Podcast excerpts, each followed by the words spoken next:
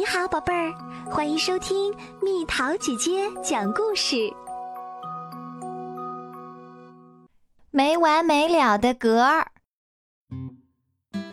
妈妈，妈妈，你听到了吗？小鸡们问：“嗯，什么？有声音，那里咕噜咕噜的声音。什么奇怪的声音也没有，和平时听到的声音是一样的。”我有个朋友是一只河马，它在中午和晚上总是打嗝。十一点五十九分，大地马上就要开始震动了。动物们都绑紧了安全带，还捂住了耳朵，因为他们知道，一到中午，河马就要开始打嗝了。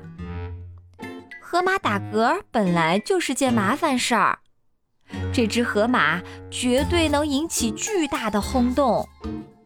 它打嗝时总会发出这样的声音：“呜呱！”唉，真烦人呐！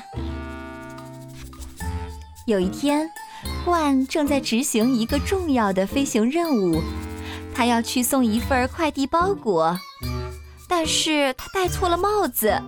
忘记戴安全帽，而是戴了一顶小浴帽。突然，他听到河马发出了巨大的打嗝声，“呜呱！”管吓了一跳，大叫一声：“啊！”啊，可跟黑不一样。当我们喊“啊”的时候，我们要把嘴张得大大的，像这样，看着。当罐张开叼着包裹的嘴时，包裹就掉了下去。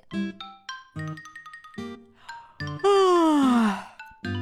这时候河马不打嗝了，它打了一个哈欠。河马张开巨大的嘴巴，这嘴巴可比罐的大多了，像这样。然后，是的。包裹被河马一口吞了，河马开始咳嗽，但是什么也没咳出来。包裹被卡住了，就在这儿，看呀！哎呀，这吵人的噪音还有完没完呐？一条穿睡衣的虫子从苹果里爬了出来。不满地唠叨着，虽然这并不是什么大事儿，但是谁睡午觉被吵醒，都会特别不高兴吧？虫子和鹳打算让河马吃点苦头，他们商量了一个可怕的计划。快把你们的耳朵捂起来，别再听这个故事了。我们去挠它痒痒，怎么样？对，挠挠胳肢窝。哎呦，哎呦，哎呦！你们什么都没听到吧？哎呦！虫子警告河马：“如果不把包裹吐出来，我就告诉你妈妈。”哦，妈妈！可怜的河马边打嗝边唉声叹气的吐着。可包裹还是没吐出来。终于，罐从他的浴帽里掏出一部手机，拨打了渔夫兔子的号码。他是专门帮人寻找丢失物品的专家。渔夫兔子很快就到了，他带着钓竿，穿着雨衣，拎着一盏特别小的灯。他要求河马。把嘴张开，大声说啊！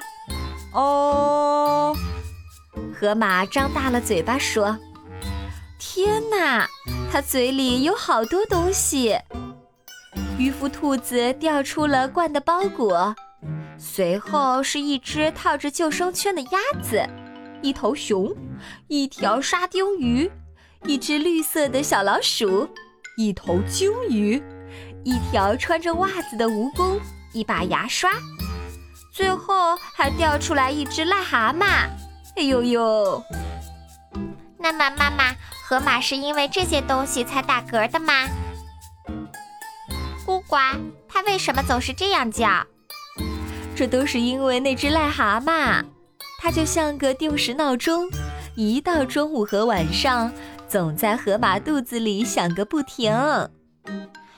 但是癞蛤蟆发出的声音是呱呱，不是咕呱。好啦好啦，去睡觉吧，小家伙们。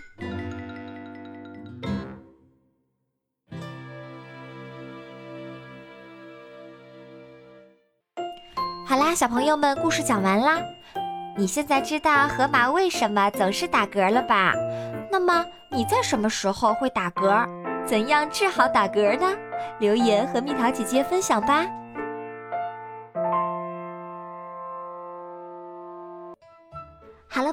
故事讲完啦。你可以在公众号搜索“蜜桃姐姐”，或者在微信里搜索“蜜桃五八五”，找到告诉我你想听的故事哦。